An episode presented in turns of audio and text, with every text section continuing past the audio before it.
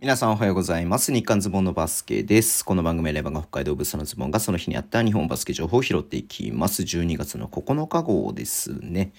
はい。えっ、ー、とね、YouTube の方でもね、話したんですけれども、昨日までね、3日間にわたって行われてました B リーグオールスターのね、SNS 投票の結果が発表になりまして、えっ、ー、と、まず B ブラックの方ですね、えっ、ー、と、田中大輝選手、アルバルク東京がね、え選出ということになりました。B ブラックの方ね、あの B ホワイトに比べたらね、やっぱりちょっと得票数少ないんですけれども、ね、森川選手がね、横浜でね、まあ、ちょっと出てほしいなって僕は気持ちもありましたしたけれども、まあ、田中選手がね、えっ、と、選出ということになりました。えー、53番をつけるということでね、まあ、アレックス・カークがね、まあ、ずっと僕もこれ YouTube の中で話したけども、ね、オールスター出てもいい選手だとは思うんですよ。ベスト5に選ばれても僕いいなと思ってるね、選手だとは思っているんで、うん。まあね、ちょっと出れなかった、出れな、この、今年もね、今年つか来年か、まあ今シーズンもね、出れないということで、53番を背負って、えー、出るということですね。粋ですね。これは本当粋ですね。素晴らしい田中大輝っていうふうに思ってました。はい。えー、で、B ホワイトの方なんですけれども、えっ、ー、と、SNS 投票自体はですね、アンソニー・マクヘンリーがね、えっ、ー、と、1位だったんですが、B リーグの、ね、レギュレーション上、ね、外国籍選手は選ばれませんよと事前にアナウンスがあった、えー、ということですが、で、2位のね、えっ、ー、と、琉球ゴールデンキングス、波里成人選手はね、えっ、ー、と、2位だったんで、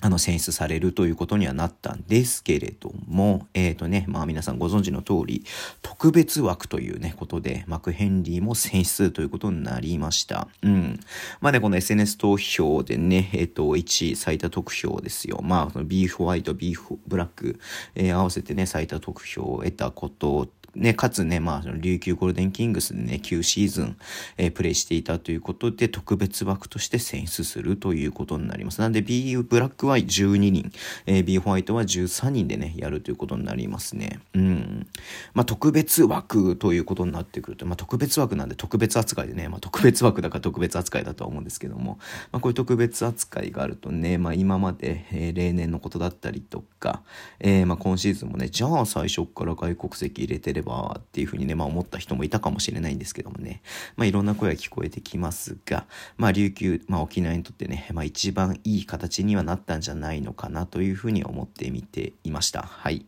えー、あと、もう一つね、ニュース。これあんま良くないんですけれども、えっ、ー、と、アーツフレンズ東京 Z ですね。えっ、ー、と、まあコロナウイルスの陽性判定が一人出た選手一人ね、まあ名前はちょっと、えっ、ー、とね、個人名は、えっ、と出ていないですけれども、はい。えー、で、まあ何、選手が日月は異常なかったけれども、火曜日ね、火曜日に、え、ー、と、おおお濃厚接触者と判断された3人と食事、えー、をしていて、で、えっと、統一検査で陽性判定が出たということですね。うん。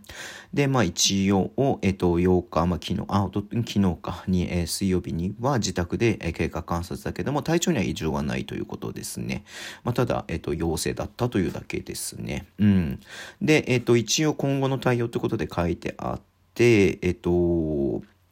何？えー、な、なになにえっとね、これなんていうのか、陽性判定、濃厚接触判定者は、それぞれ保健所から指定された期間の自宅待機を経てチームへ合流予定となっておりますってことなんで、えっと、まあ、そのね、当該選手の他に濃厚接触者と判定された人がいるっていうことですよね。うん。で、まあ、一応待機の上、まあ、チームに合流するということですね。一応、その熊本ボルターズ戦が、えっと、11日と12日、今週末土日でね、行われる予定なんで、まあ、それ予定通り、開催するということになってますね。うん。えー、ということですよね。まあ、濃厚接触者3人か。ごめんごめん。ちょっと見てなかった。濃厚接触者3人が、えっと、PCR も陰性だし、えー、っていうことでね、まあ、ちょっと様子を見た上で、まあ、それエントリーするのかなっていう感じですけれども、うん。まあね、これどうせ試合やっちゃえば、あの選手いないよねっていう風になってね、えー、結局、えー、誰だか分かっちゃうとは思うんですけれどもね。うん。まあまあ別にそれが、あの、僕は僕、あの別に発表しなくていい派なんでね、うん。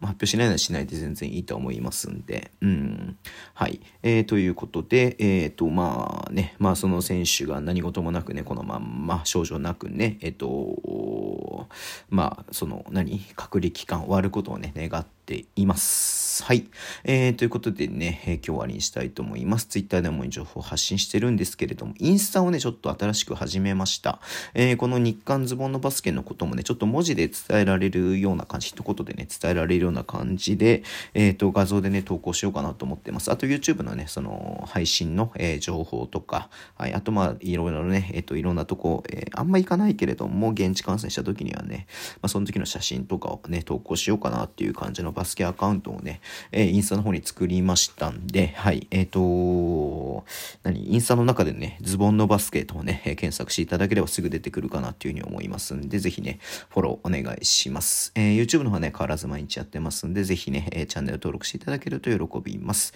では、今日もお付き合いいただきありがとうございます。それでは、いってらっしゃい。